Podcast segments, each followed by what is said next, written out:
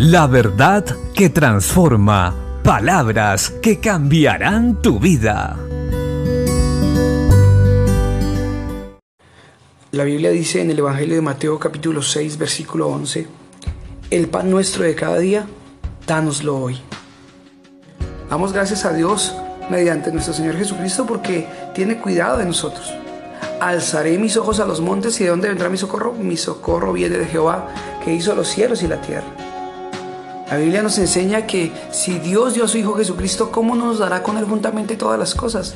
Él tiene cuidado de nosotros y tienes que recordarlo, tienes que saberlo.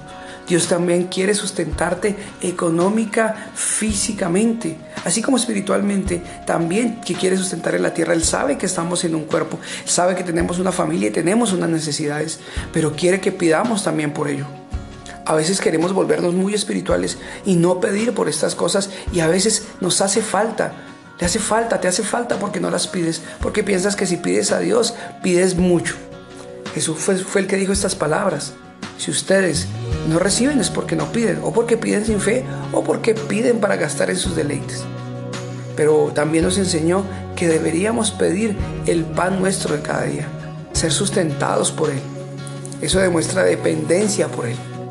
Dios te va a bendecir con un trabajo, salud, vida, para que puedas bendecir a los tuyos.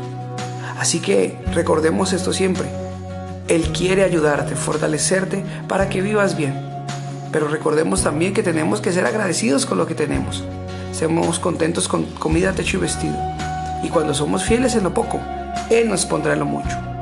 Oremos a Él, confiemos, pidamos, clamemos y Él responderá porque Él es nuestro Señor, es nuestro Padre, es nuestro sustento. En Él confiamos. Vayamos a Él como hijos, confiados en el nombre de Jesús y hallaremos respuesta. Bendiciones.